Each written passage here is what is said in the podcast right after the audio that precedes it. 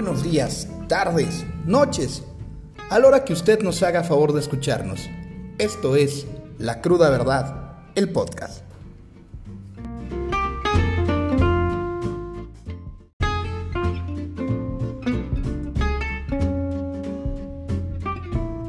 Nada nuevo. Como se esperaba, el pasado sábado las oficinas que guardan la sede nacional del Movimiento de Regeneración Nacional fueron testigos silenciosos de la romería de suspirantes a la candidatura a gobernador del estado de Querétaro.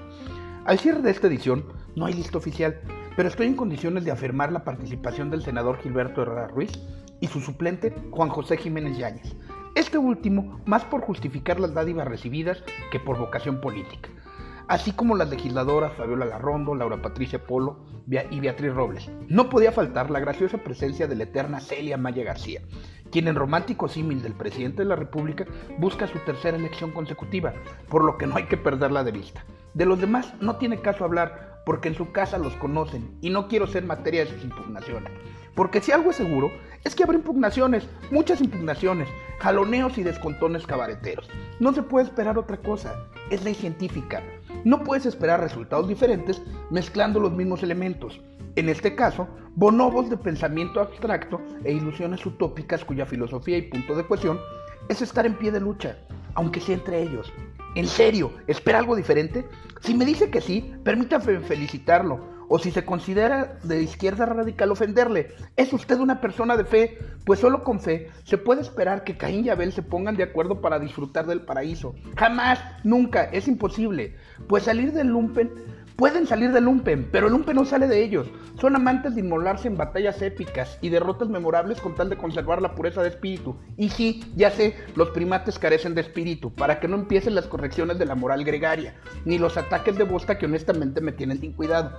Y bueno, después de transitar por los terrenos del dulce de leche, si usted es algún suspirante o simpatiza con alguno, debe tomar en cuenta que mientras en Morena construyen bajo la narrativa cervantina, sus adversarios siguen al pie de la letra las enseñanzas de un tal Sun Tzu y al día de hoy tienen amplio conocimiento del terreno y las condiciones. Solo les falta conocer al adversario. En Morena, lo único seguro es el caos y el único seguro es el presidente, hasta que la marabunta diga lo contrario. Anacrónico, así de fácil. ¿En verdad a usted le importa la salida de Jesús María Rodríguez Hernández del PRI? Seguro estoy que no. Diarios se exhuman cadáveres de los distintos cementerios del estadio y nadie hace fiesta. No entiendo la necesidad de difundir un certificado de necropsia de un cadáver. ¿Qué necesidad? Es más, seguro estoy que más del 40% del votante efectivo no sabe ni quién carajos es el señor Rodríguez. ¿Lo duda? Hago este ejercicio. Si usted tiene hijos en edad de votar, es o conoce una persona que ronde la mediana edad, pregúntele por este señor. No lo conoce, y si lo conoce es de oídas, que seguramente van desde la opacidad en su gestión como presidente municipal hasta el mito urbano de que en la, construcción del actual estacionamiento de la Plaza Constitución se encontraron vasijas de oro y el señor se las virló. Poco o nada se sabe de él, pero su cadavérico baile seguro terminará en redes sociales progresistas, que al admitir semejante oxiso, de progresista tendrán solo el nombre, pues como le decía en sus tiempos de presidente municipal por el lejano 1996, su principal opositor, el entonces presidente del Comité Municipal de Acción Nacional, Francisco Garrido Patrón, changos viejos no aprenden maromas nuevas. Aclaro, soy un adulto de la mediana edad que vivió la primera transición en el Estado. Hablo con conocimiento de causa para que ni empiecen. Mauricio Ruiz, el infierno que se viene. Como usted recordará, el diputado local Mauricio Alberto Ruiz Olaez se envió envuelto en un escándalo de tintes académicos que nos hizo presumir que había pedido licencia al cargo por tales motivos. Sin embargo, doy fe de que el escándalo coincidió muy oportunamente con una cirugía que tenía programada el legislador meses atrás, en una conocida clínica por los rumbos de Bernardo Quintana.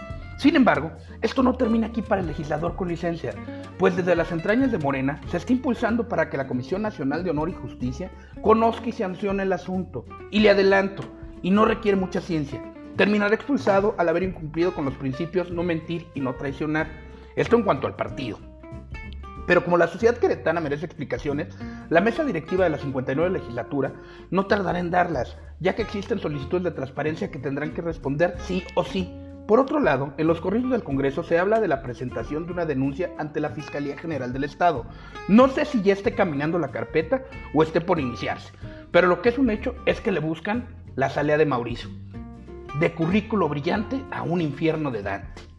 No hay alianza. Luego del anuncio del presidente del Comité Ejecutivo Nacional del PAN, más de alguna remira sistémica se quedó con un palmo de narices, pues en el Estado Acción Nacional va solo. Así que aquellos que ya se veían disfrutando de las mieles del Partido Grande seguirán con la hiel de los enanos.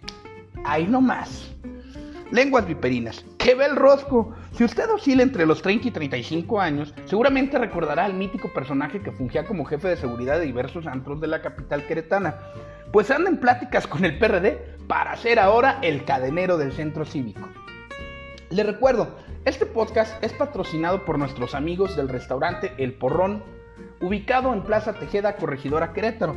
También por nuestros amigos de Pegueros, El Mesión del Mariachi, ubicado sobre Avenida Constituyentes, también en Corregidora Querétaro.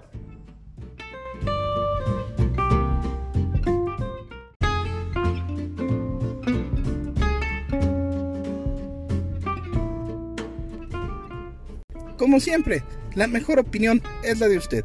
No le gusta lo que escucha, no me oiga. Pero si lo hace, se lo agradezco. Como siempre, le recuerdo mis formas de contacto. Twitter, ale-olvera777. Facebook, Ale Olvera. Y nuestra página www.lacrudaverdad.com.mx. Hasta la próxima.